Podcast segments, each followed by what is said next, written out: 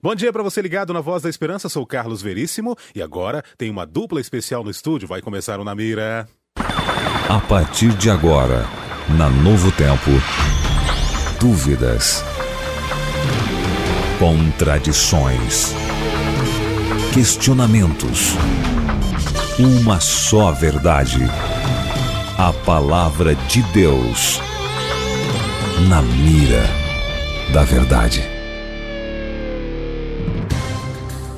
Olá, seja muito bem-vindo. Estamos começando mais um Na Mira da Verdade aqui pela Rede Rádios Novo Tempo e você é o nosso é o nosso colaborador, é quem faz o programa acontecer, são as dúvidas, os questionamentos que fazem esse programa acontecer. Aqui conosco está ele, o responsável para responder a sua dúvida baseando-se na palavra de Deus, professor Leandro Quadros. E aí, professor, tudo bem? E aí, seu Tito Rocha? Então, estamos aí para estudar a Bíblia com os nossos ouvintes. Obrigado, amigo Veríssimo, por nos receber, sempre é no espaço pertencente a este amigo. O Bom Dia Novo Tempo é seu também, professor, é do Tito Obrigado. também. É viu? um prazer muito grande. E com a gente aqui também, Renatinho. Ele que está sempre aqui operando todos os, os botõezinhos da mesa. Olá. Sejam todos muito bem-vindos. E a você que está nos assistindo através do canal, nosso canal no YouTube, youtube.com.br Novo Tempo Rádio. E nós temos uma novidade hoje. Vamos fazer aqui em caráter experimental. Vamos também transmitir o Na Mira da Verdade através do Facebook. Você que tem aí o seu Facebook, você pode entrar agora na nossa página facebook.com barra. Você vai poder também acompanhar o vídeo ao vivo aqui dos estúdios do programa, tá bom? Então hoje nós temos aí, estamos expandindo cada vez mais os nossos sinais para que todos vocês possam acompanhar de todos os lugares do Brasil e do mundo através das ondas do rádio. Obrigado pela sua participação e também pelas ondas da internet, pelos pelos cabos e tudo mais. Hoje YouTube e Facebook estamos chique, né? É, rapaz. Aproveita e dá uma saudação aí pro pessoal Ah, é? do, do O- Facebook, o- é? o então, já Dá um- falei aqui. Você, um- se já tem gente aí no Facebook, Professor, um abraço. manda Professor- aquele abraço aí, vai lá. O professor tá Um conectado. abraço, amigos. Nessa- Obrigado, viu, pelo carinho de vocês. Pois é, o Tito falando heresia, dizendo que eu tava de pijama semana passada, tô com uma blusa de lã. E aí ele fala uma heresia dessas Agora aí, o né? pessoal do Facebook tá vendo isso. Hoje, hoje ele tá vendo lá, ó, que ele veio, ó, nem penteou o cabelo, acordou agora e veio andando assim, ó. Outra heresia. Analisem aí, meus amigos. Merece, merece ser repreendido. estão- amigos que Disciplina visualizam- eclesiástica. Amigos que visualizam, analisem essa. É verdade, essa é mentira, mentira. O professor já acordou cedo para fazer a sua dissertação, já está estudando logo cedo para estar afiado aqui pro Na Como Mira da Verdade, certo? Isso aí, meu amigo. Vamos Então, ver. tá, então você já vai começar quente, porque a pergunta quem mandou foi o Alexandre de Oliveira, de Mogi das Cruzes, e ele pergunta o seguinte: Em Mateus, no capítulo 15, o verso 26, e eu vou ler até um pouquinho antes, Jesus foi grosseiro com aquela mulher? O que, que ele estava querendo dizer ali, professor? Vamos contextualizar o nosso ouvinte aqui. A questão, vou começar lendo a partir do 24. Jesus respondeu: não, antes um pouquinho. No, no, no 23 diz o seguinte: Mas Jesus não respondeu nada. Então os discípulos chegaram perto dele e disseram: Mande essa mulher embora, pois ela está vindo atrás de nós fazendo muito barulho. Jesus respondeu: Eu fui mandado somente para as ovelhas perdidas do povo de Israel. Então ela veio, ajoelhou-se aos seus pés e disse: Senhor, me ajude. Jesus disse: Não está certo tirar o pão dos filhos e jogá-lo para os cachorros. Professor. Aí ela continuou dizendo: Sim, senhor, respondeu a mulher. Mas até mesmo os cachorrinhos comem as migalhas que caem debaixo da mesa dos seus donos. Professor, Jesus foi grosseiro com essa mulher. Jesus é amor. Em todo o tempo a gente vê o amor nele. Por que, que ele falou dessa maneira com aquela mulher que estava ali é, é, mendigando o pão? Olha, aqui foi um, um- um detalhe muito interessante, foi um caso muito interessante. Jesus estava aqui é, pregando e se achegou a ele essa mulher cananeia, era uma mulher pagã. Uhum. né? O que que acontece? Os judeus, amigo eh, Tito, amigo, amigo ouvinte, eles consideravam os pagãos como cães, imundos, Os judeus? os judeus. Certo. E o que que Cristo fez? Cristo, lógico, amenizou o problema e quis mostrar para os judeus que, na verdade, entre os pagãos há pessoas com mais fé em Deus do que os próprios judeus. E aí Cristo começa um diálogo com ela para impulsioná-la a expressar a sua fé em Cristo. Ele não estava sendo rude, primeiro, porque ele queria mostrar, na verdade, o quanto a fé dela era valorosa. Segundo, ele não utilizou a mesma expressão que os judeus utilizavam, cachorro imundo. Ele já amenizou, falou cachorrinhos. No grego, essa palavra se refere a um animalzinho de estimação. Então, Cristo ameniza né, a linguagem. E aí, quando Cristo fala assim, ó, não é bom tomar o pão dos filhos e lançá-lo aos cachorrinhos, ela entendeu que ele estava se referindo a não deixar de fazer milagres a quem Cristo foi enviado, aos judeus, para fazer milagres para os pagãos que não criam. Mas aí Cristo conseguiu arrancar dela a confissão de fé, ó. Sim, Senhor. Porém os cachorrinhos comem das migalhas que caem da mesa dos seus donos. Ela falou o seguinte: Senhor, eu me contento até mesmo com uma migalha do seu milagre, se o Senhor fizer esse milagre na minha vida. E aí, quando Cristo arranca essa confissão de fé dela, ele diz assim, ó, verso 28. Então lhe disse Jesus: Ó mulher, grande a tua fé. Faça-se contigo como queres. E desde aquele momento, sua filha ficou sã. Então, na verdade, Deus provocou ali para ver se Exato. realmente era genuína a fé daquela mulher. Ele provocou, e aí os judeus puderam perceber o quê? Uma pagã que não tinha o conhecimento que eles tinham da Torá, dos escritos de Moisés, ela exerceu mais fé no Messias que os próprios judeus. Então essa era a lição que Cristo queria passar para eles, né? Ok, tá vendo? Deus, Deus sempre tem uma maneira de atingir o ser humano É, de forma que surpreende, né? Então a gente e tem que, que, estar grave a preparado para lição isso. e que grave a lição na mente da pessoa. É verdade. Muito bem. Para você participar do nosso programa, você pode mandar as suas dúvidas através do nosso WhatsApp. O número é 12 98151 0081. Você manda pelo WhatsApp, chega na hora pra gente, ou através das redes sociais, pelo nosso é, YouTube, é, youtube.com/barra Novo Tempo Rádio e também aí no facebook.com/barra Rádio NT, tá bom? Participe, mande as suas dúvidas pra gente e vamos colocar o professor na mira da verdade. Como, por exemplo, lá de Fernandópolis, o Cailu, Cailu Miorim pergunta o seguinte: Obrigado por esclarecer tantas dúvidas sempre à luz da Bíblia. A pergunta é a seguinte: por que, que Deus não salvou os dinossauros na arca de Noé? Veja, querido ouvinte, é, quando analisamos as ossadas de dinossauros, percebemos que uma boa parte deles era extremamente grande. E um exemplo, o Tirano Rex era extremamente carnívoro, entre outros animais. Então, imagine como que seria a, a sobrevivência da humanidade e de outras raças de animais pequenos diante de uns animais tão grandes e ferozes. Então, até mesmo para preservar o restante da vida, Deus não pôde preservar os dinossauros, porque devido ao seu tamanho, à sua estatura, alguns pesavam toneladas, obviamente o ser humano não teria capacidade de suportar esses animais. E tem uma outra coisa, né? A gente pode às vezes conjecturar. Eu, eu fico pensando o seguinte: a gente vê a, a, a proporção desses grandes animais e a gente vê que existe uma distorção grande é, no biotipo deles. E eu fico até pensando, a gente sabe que o povo antediluviano era um povo que passou a ser muito perverso, se afastou muito de Deus. Se afastou muito. E, e eu não sei, às vezes dá a entender de que é- essa- esses animais foram composições de outros animais que fez esse tipo de, de bicho desse tamanho e disforme, porque você vê um, um tiranossauro rex, né? Uhum. Que tem, ele é tão grande, mas tem uns bracinhos tão pequenos, né? Então não sei se realmente esses animais é, não foram até amalgamação de outros animais, até, até mesmo é, motivados pelo inimigo de Deus, eu não sei. Sim, algumas espécies de dinossauros. Ellen White foi muito feliz nessa abordagem. Ela fala, Tito, no é, Patriarcas e Profetas, que houve amal amalgamação, ou seja, mistura indevida de certas espécies Uhum. que proporcionaram seres assimétricos, como você falou, sem simetria, Uhum. um corpo extremamente desproporcional aos braços, né? Deus não cria criaturas assimétricas, ele faz com simetria, né? E então realmente ocorreu isso. Os antediluvianos eh, fizeram isso, então Deus não pôde preservar essas criaturas naquelas condições. Agora na Nova Terra, quando voltarão a existir os animais, de acordo com Isaías 11, 7 a 9, né? Os animais voltarão a existir. Com certeza, Deus vai restaurar o reino animal, incluindo os dinossauros. Muito bem. Ó, já temos participação aqui pelo nosso Facebook. Ela está vindo lá de Rio Claro. Um abraço a você que está nos acompanhando pelo Facebook aí. A, o Daniel Joaquim, ele é de Rio Claro, ele pergunta o seguinte, professor. Queria saber por que, que Davi foi chamado segundo o coração de Deus se ele errava tanto.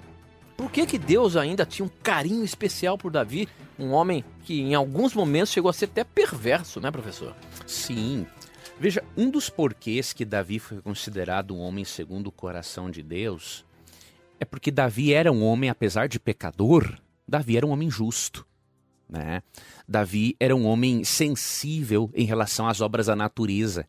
Né? Davi compôs muitos salmos em louvor a Deus, porque Davi era um homem que conseguia contemplar o amor de Deus, a sua criação na natureza, nas providências da vida, e Davi era um homem justo.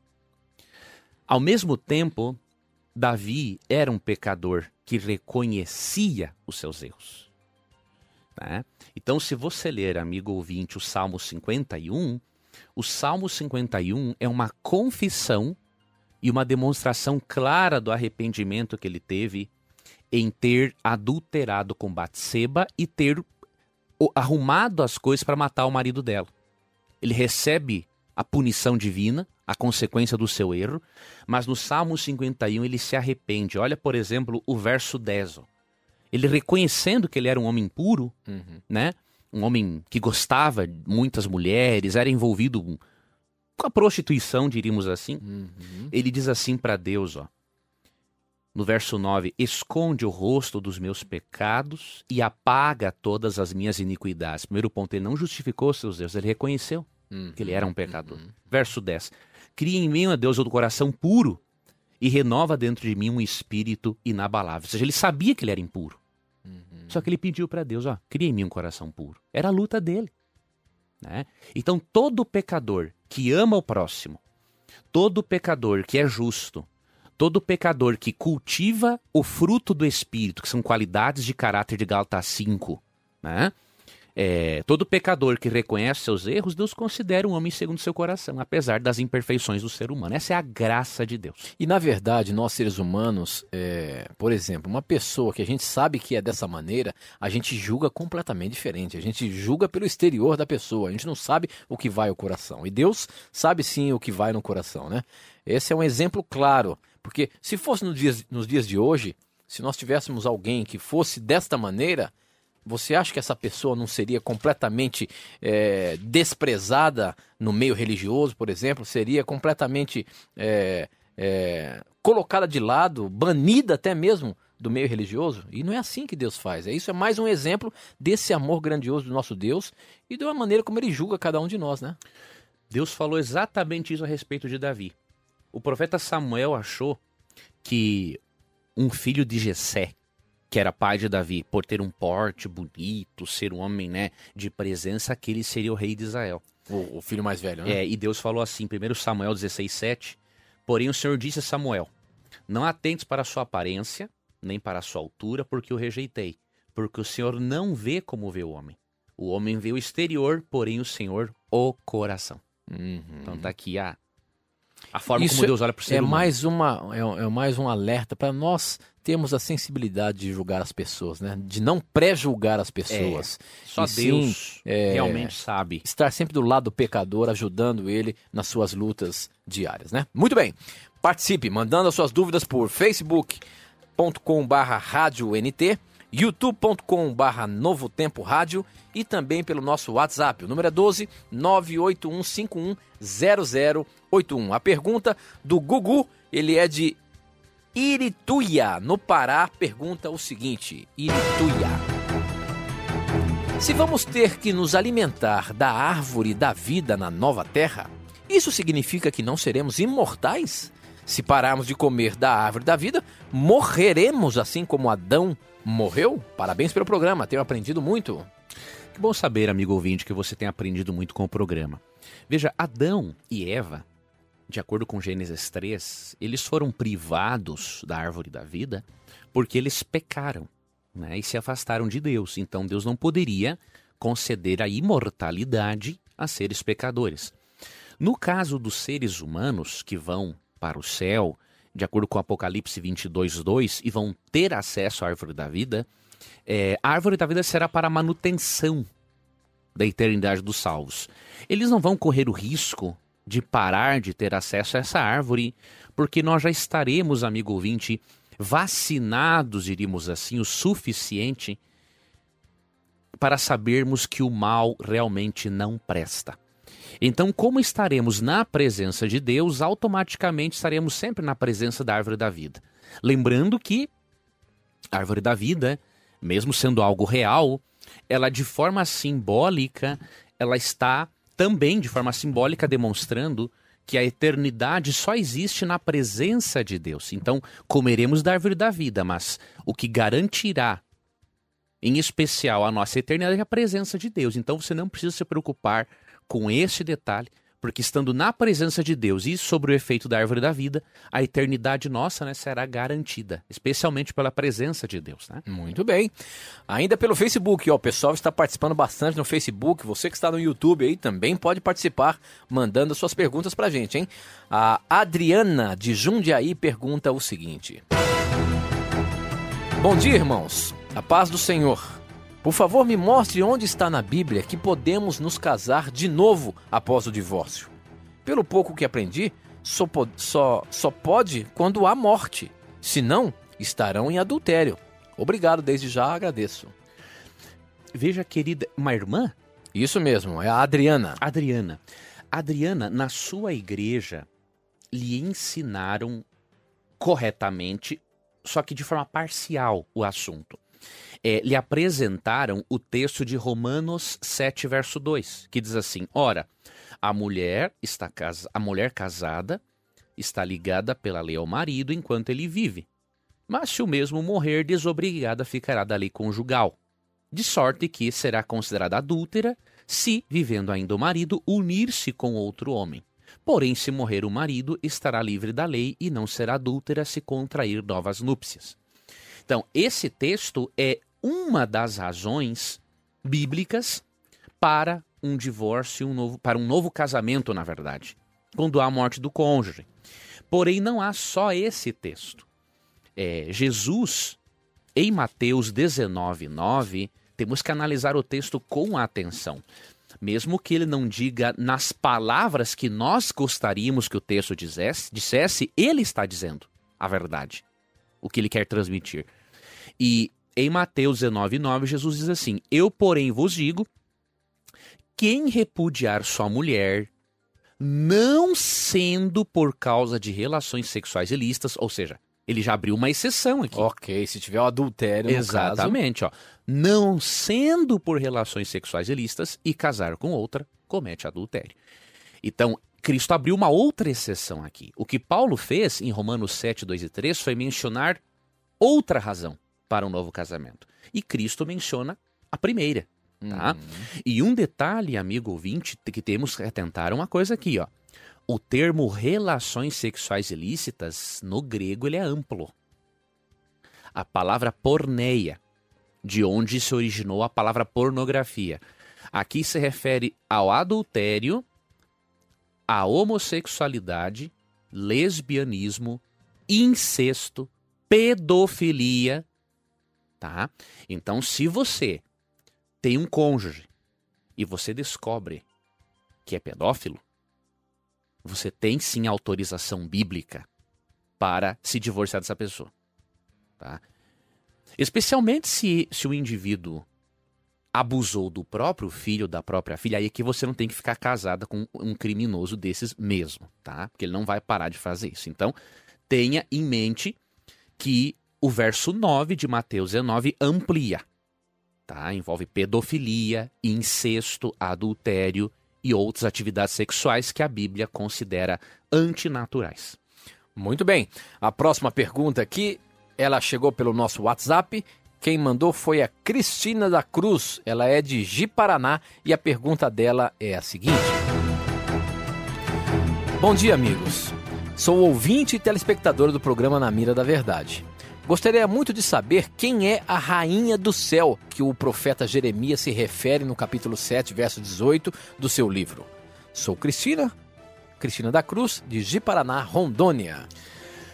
A Rainha do Céu, amigo ouvinte, eu, fico, eu fiquei uma vez chateado porque eu vi alguns irmãos de outras igrejas, inclusive na minha também, é, utilizar esse texto para dizer que Jeremias está condenando o culto a Maria, que é considerada a Rainha dos Céus. Na verdade, isso é uma descontextualização do texto. Um cristão não deve fazer isso. Lógico que a Bíblia não aprova o culto a Maria, mas nós não devemos ser irresponsáveis com o texto e usar o texto para se referir a Maria, porque o texto não fala de Maria. Maria nem tinha cogitado nascer ainda quando Jeremias escreveu esse texto. Então o cristão tem que é, ser responsável na interpretação do texto bíblico. Essa rainha dos céus era uma deusa chamada Star, deusa da fertilidade. Tá? Então, é, os israelitas gostavam de adorar essa deusa, porque o culto a ela envolvia promiscuidade sexual. E como o ser humano gosta de sexo e corrompido pelo pecado, o ser humano gosta da promiscuidade sexual, então isso era uma tentação constante para eles. Então, a referência é essa deusa mesopotâmica. Não tem nada a ver com Maria, não podemos é, descontextualizar o texto bíblico. Muito bom, professor, muito bem. Bom, essa aqui agora chegou pelo nosso canal do YouTube. Você que está nos acompanhando, você que tem acompanhado sempre na Mira da Verdade aqui na rádio pelo YouTube, a pergunta é da ha Hariane, de Bom Jesus, no Tocantins, e pergunta o seguinte. Professor, em Romanos 13, diz que nós devemos respeitar todas as autoridades e as leis, desde que não vá de, de encontro às leis divinas. Mas a minha dúvida é: tem alguma passagem na Bíblia específica que diz que Deus instituiu a política? Me ajudem, por favor? Veja, Deus não instituiu diretamente a política, mas a política surgiu como uma necessidade de seres políticos. Ou seja, o ser humano, por natureza, ele é político. Uhum. Em que sentido? Não estou falando da, uh, do termo política no sentido de corrupção. Mas pejorativo. O, pejorativo, né? né? Mas o ser humano é político no sentido de que o ser humano a, adota posições, adota partidos, uhum. tá? preferências. Tá? Então, surgiu como uma necessidade disso. Tá? Então, agora é óbvio, a política como se encontra hoje distorcida, aí não é fruto do trabalho do Espírito Santo, né? Mas então Deus não é contra a política propriamente dita. E a gente percebe né? a bênção de Deus no meio político, quando aconteceu, por exemplo, com Daniel. Exato. Daniel, ele, ele era um homem de um cargo público. Extremamente importante, né? É, José, José, Daniel, como você falou, Daniel é o nosso maior exemplo, né? Que foi um homem que foi usado por Deus no Império Babilônico, uhum. no Medo-Pérsia. Né? Ou usado. seja, impérios que eram até contra mesmo o, princípios de Deus. Princípios só de que Deus. Daniel foi uma luz. Uhum. Né? E infelizmente, é, a grande maioria dos políticos, só uma minoria que é uma luz, mas a grande maioria, na verdade, é trevas. Uhum. Não é luz. E agora, que bom seria se vários servos de Deus fossem luzes para dirigir a nação, né? Ambos, ambos foram, foram chamados pelos líderes, né? Pelos, pelos líderes da época, pela capacidade que, que possuíam. Né? Exato. Né? Exatamente, meu amigo. Então, a inteligência. A inteligência, Deus pode realmente é, utilizar a inteligência, a espiritualidade. Isso pode chamar a atenção de líderes que não são cristãos e muitas vezes, é, pela inteligência, pela capacidade, como o Veríssimo falou, de um de um político cristão que dá o bom exemplo, ele pode influenciar uma nação toda para o bem, né?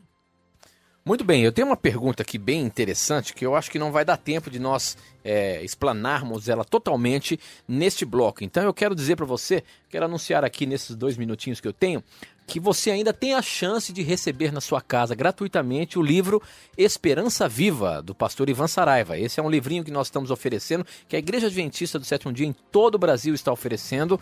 Foram impressos 15 milhões de livros e já está esgotando. Eu acho que até o dia 13 você tem ainda a chance de receber esse livro gratuitamente aqui pelo, pela Novo Tempo. Para você receber esse livro, você pode entrar em contato agora com a gente pelos telefones 0 Operadora 12 21 27 3121. Nós temos uma grande equipe ali pronta para receber a sua ligação, fazer o seu cadastro para que você possa receber aí na sua casa sem pagar nada nem mesmo frete você vai pagar por isso, tá bom? Então, pode ligar pra gente aqui, ó, 0 operadora 12 21 27 3121. Peça o livrinho Esperança Viva, que é um presente da Novo Tempo e da Igreja Adventista para você. É uma literatura muito gostosa, na verdade é quase que um curso interativo, porque você, no final de cada capítulo, você tem algumas perguntas para você é, responder demonstrando aí o seu entendimento sobre aquele capítulo. Eu acho que é bem interessante, é um curso bíblico interativo aqui de assuntos relacionados aos, ao tempo que vivemos. Tenho certeza que vai ser importante para o seu crescimento espiritual. Se você ainda não recebeu gratuitamente na rua ou aí é, não chegou na sua casa, no seu endereço, peça agora mesmo. Ligue para a gente. 0 Operadora 12 21 27 3121, tá bom? Olha só, o nosso tempo está correndo. Nós temos que ir para o intervalo. Não sai daí não. A gente volta já já. Na mira da verdade.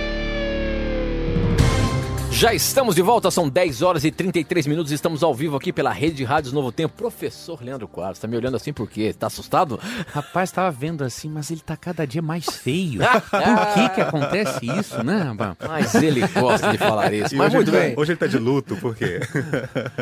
Pois olha, rapaz, não Quando, quando chega o frio, rapaz, olha, gente, Ah, você eu- que está aí em qualquer É lugar do pelo calor Brasil, que se foi. aqui nessa terra nunca fez tanto frio como fez esses dois últimos dias. É verdade, é verdade. Ontem estava um grau aqui em Jacareí, Sim. isso nunca fez aqui, pelo menos o tempo que, experimentei que a isso. Rede Novo Tempo está aqui É, em Jacareí. estamos aqui, eu não lembro É, também, hoje gente. começou o dia com 5 graus e a gente está curtindo um pouquinho do frio aqui de, de outras partes do Brasil, né? Entendi o escuro da roupa agora. É, pelo calor então, que se frio, foi. No frio a gente põe um pretinho pra, pra ficar mais quentinho. Você sabe que há duas semanas atrás nós estávamos em Porto Alegre e nós estávamos reclamando lá de 8 graus, né? Você É, lembra? 6 graus. É, chegou, che- chegou a 6 É. graus, mas 8 graus era o que estava passando É, ali, tava né? ali no- na média, E né? aqui essa semana me, me aparece um grau. O que, que é isso, rapaz? Nem em Friburgo, que eu morei lá em Friburgo, Mas agora tá bom, tá na faixa dos 15. Agora já está 15 graus, né? Então, então já está esquentando. Mas mais quente ainda são as perguntas que estão chegando aqui. Pela sua participação, muito obrigado. Você pode fazer esse programa acontecer através dos seus questionamentos. Você manda através do nosso WhatsApp. O número é 12 98151 0081. 98151 0081. Você manda suas perguntas pelo WhatsApp ou também pelas redes sociais do YouTube e Facebook. No YouTube, você pode nos acompanhar vendo a nossa programação e mandar as suas perguntas para youtube.com/barra Novo Tempo Rádio. E hoje, em caráter experimental, estamos transmitindo ao vivo também pelo Facebook, é, facebook.com/barra Rádio NT. Lotadão, hein? Olha aí, tem muita gente mandando suas perguntas aqui pelo Facebook, como essa que eu vou colocar na mira da verdade. Ana Joyce, pelo Facebook, ela é de Rio Azul. A pergunta dela é a seguinte: Há algum tempo que venho lendo acerca da capacidade que Deus deu ao homem de escolher, mas deparei-me com a predestinação. Fiquei confusa. Poderiam, por favor, me esclarecer acerca destes dois assuntos na Bíblia? É um assunto, amigo ouvinte, Ana Joyce. Ana Joyce. É um assunto, Ana Joyce, amplo, do qual eu gosto, inclusive, de tratar, mas eu vou te apresentar resumidamente, porque eu já imagino as dúvidas que estão na sua mente, tá? Então, primeiramente, a questão principal é: temos ou não temos livre-arbítrio? É, o calvinista rígido, né? É, ele ensina, por exemplo, não, o ser humano não tem nenhum livre-arbítrio. Tá? É, alguns que seguem a teologia de, de Calvino, tá? João Calvino. Os que seguem a teologia de Jacob Armínio, os arminianistas, alguns creem, não, o ser humano tem total livre-arbítrio. Nós cremos num meio termo, à luz da palavra de Deus. Ou seja, temos livre-arbítrio, mas não total. O que queremos dizer com isso? Primeiro, vou ler aqui um texto, vou ler dois textos, na verdade, para equilibrarmos essa questão e entendermos por que, que temos o livre-arbítrio parcial e não total. O primeiro, Apocalipse 22, verso 17, diz assim: O Espírito e a noiva, aqui é o Espírito Santo e a igreja, fazendo um convite, né? Dizem: Vem. Aquele que ouve, diga: Vem. Aquele que tem sede, venha. E quem quiser, receba de graça a água da vida. Então, aqui demonstra um certo livre-arbítrio. Quem quiser vai receber de graça da água da vida. Agora, o livre-arbítrio não é total por quê? Em Romanos capítulo 7, por exemplo, Paulo, ao falar da sua natureza pecaminosa, entre outros versos, Paulo disse o seguinte: é... verso 18, ó. Porque eu sei que em mim, isto é, na minha carne, não habita bem nenhum. Pois o querer o bem está em mim, porém não o efetuá-lo. Ou seja, por causa da sua natureza pecaminosa, Paulo queria fazer o bem, mas ele não conseguia. Por quê? O ser humano naturalmente gosta do que é errado. Então o que, que Deus faz? É, Deus auxilia o ser humano a fazer as escolhas corretas. Não obriga, como os predestinistas alegam. Tá? Quando um predestinista alega que Deus predestina alguns para salvação, isto é obrigar alguns a serem salvos mesmo que não queiram. Não, isso é um atentado contra a razão, isso é um atentado contra o governo de Deus. A base do governo de Deus é a liberdade de escolha. O que Deus faz, de acordo com Romanos 2,4, é o seguinte: conduzir ao arrependimento. Conduzir, auxiliar é uma coisa, obrigar é outra. Tá? Então, resumindo, temos um livre-arbítrio parcial, não temos o total, porque estamos corrompidos pelo pecado, e Deus nos conduz ao arrependimento, não nos obriga. Tá? Então temos que fugir dos dois extremos e ficar com a palavra de Deus. Se exercermos o livre-arbítrio sem o auxílio divino, iremos, por nossa tendência pecaminosa, é, fracassar. Exatamente, Veríssimo, exatamente isso. Ok, muito bem. Tem uma pergunta aqui que ela, ela sempre acontece, sempre aparece no programa Na Mira da Verdade, mas é importante nós colocarmos aqui porque tem agora um novo contexto. Ah, essa pergunta do Gustavo Felipe pelo YouTube. Gustavo, a sua pergunta está na mira, mas eu vou complementar com uma outra que chegou aqui pelo, pelo nosso WhatsApp, nosso, nosso, nosso SMS, enfim. Ah, a pergunta do Gustavo Felipe do YouTube é a seguinte: é, Minha dúvida está em Juízes 11, de 30 a 40. Esse contexto diz que Jefté ofereceu a sua própria filha em sacrifício. A, a, primeira pergunta é o seguinte: foi dessa forma mesmo que aconteceu? Ele ofereceu a sua filha em sacrifício?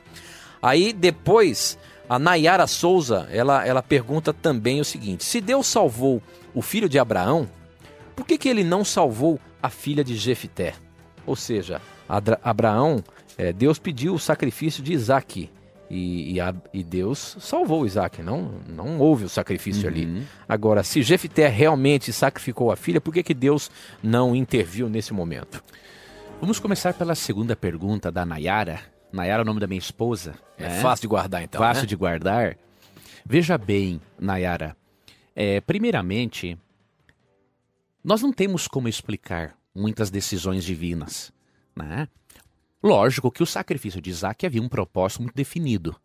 Se você analisar o relato, Deus havia pedido o sacrifício de Isaac. Não porque Deus o queria, mas para testar a fé de Abraão.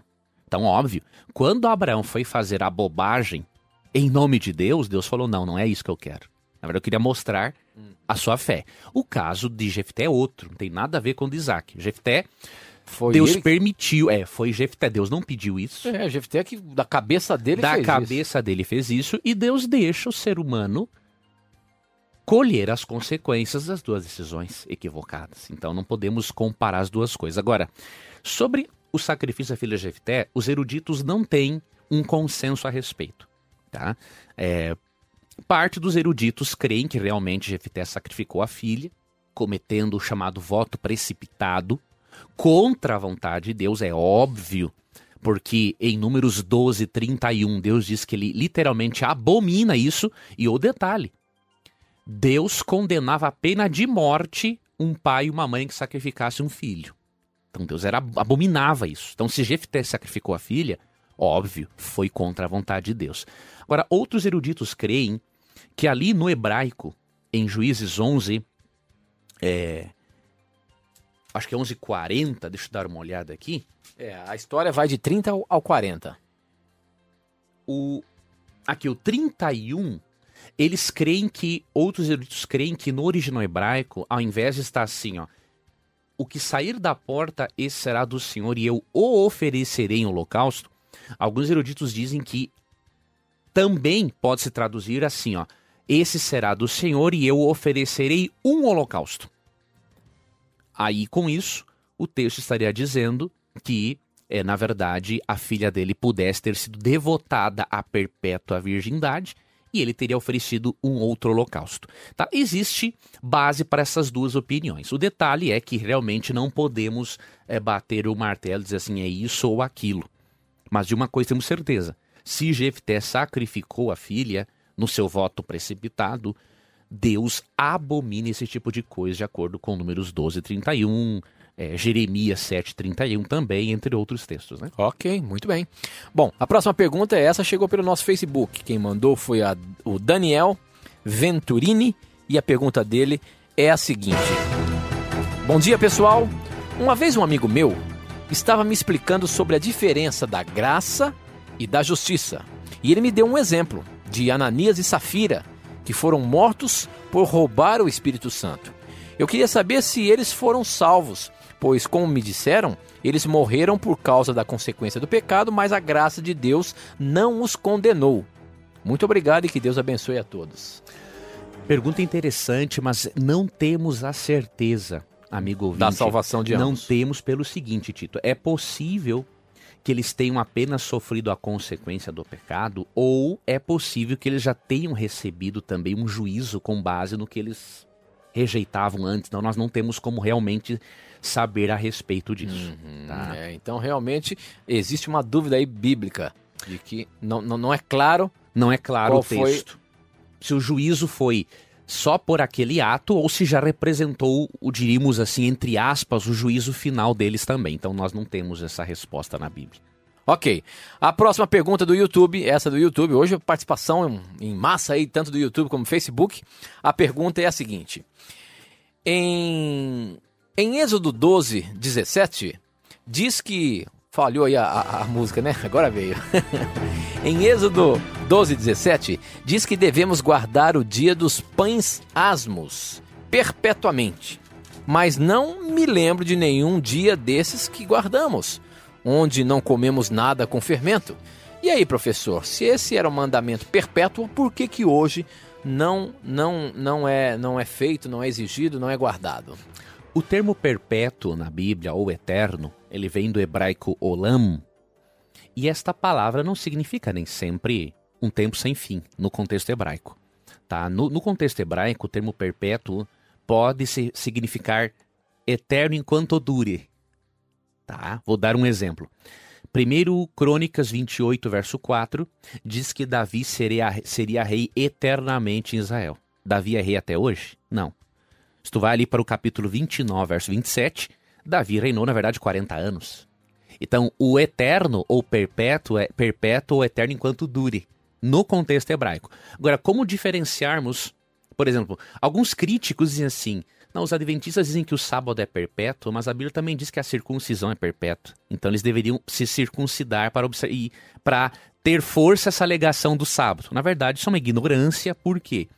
O termo perpétuo pode significar um tempo sem fim ou um tempo com fim, dependendo do objeto ligado ao termo. Por exemplo, a festa dos pães asmos representavam a Jesus, tá? Também o Jesus, o pão da vida. Jesus veio. Já é o pão da vida oferecido na cruz no nosso lugar. Obviamente que ele assumiu, ele recebeu, foi transferida a função do pão asmo para Cristo. né? Relação ao sábado, o sábado, como foi dado antes de existir o pecado, em Gênesis 2, 1 a 3, isso mostra que ele é um princípio de vida. Então, sendo um princípio, o termo perpétuo, em referência ao sábado, significa um tempo sem fim, porque ele existia antes do pecado. Já a festa dos pães asmos foi instituída quando? Depois do pecado.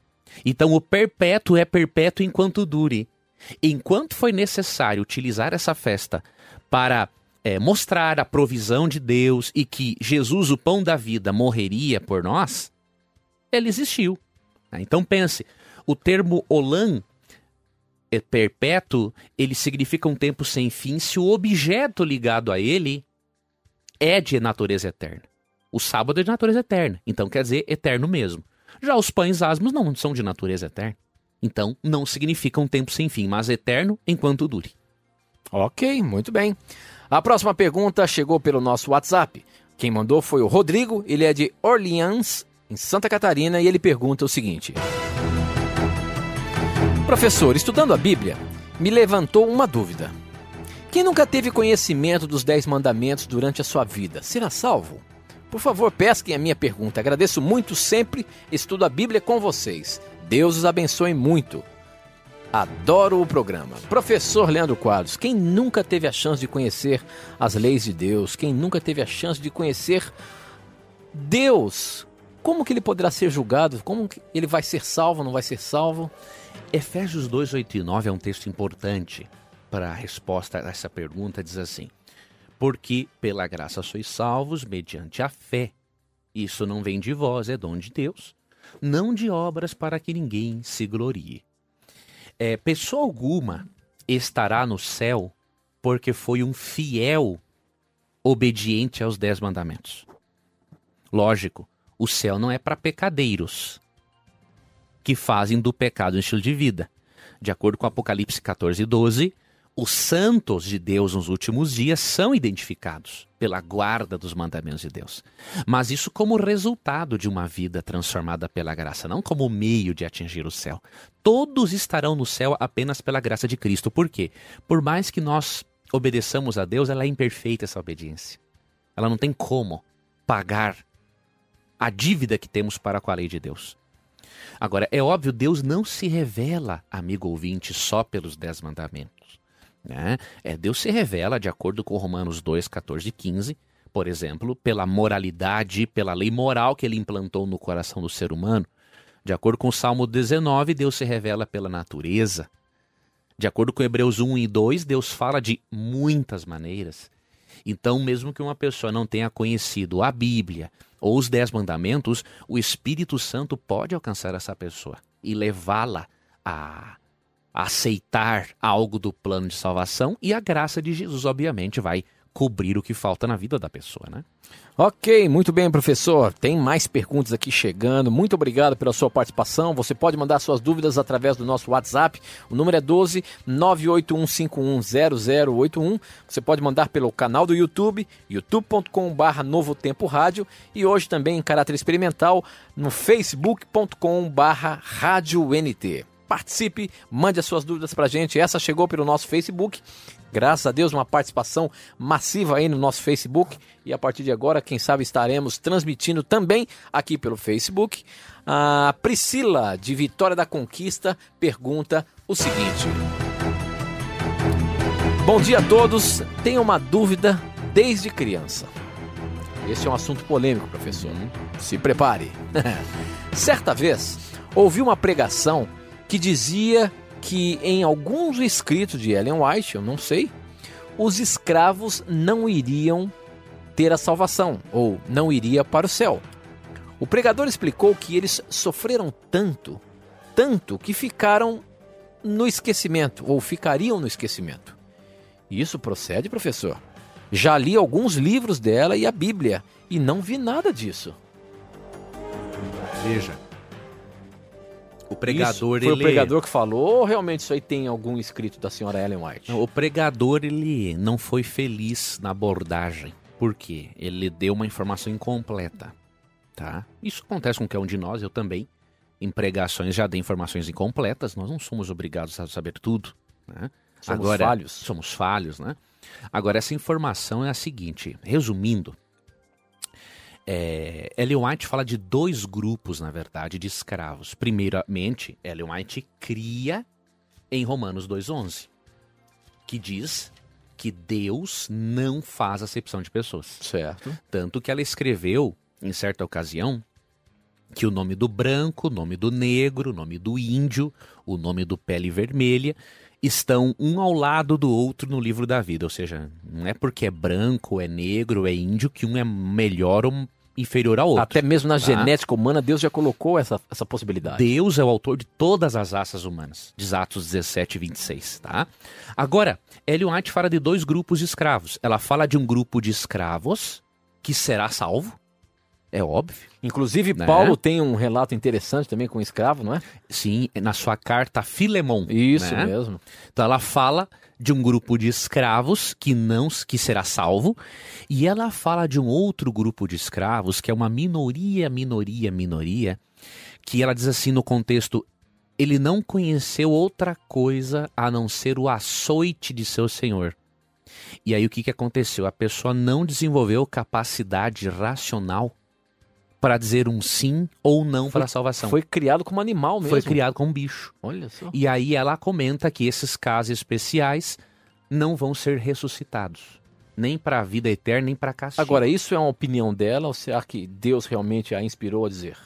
veja, nós cremos que ela foi profetisa, Certo? tá? Então nós cremos que realmente isso foi inspirado, tá? Nós cremos. Agora, é óbvio, é, isso é só para quem crê no dom profético de Ellen White. Quem não crê, obviamente, vai achar isso um absurdo.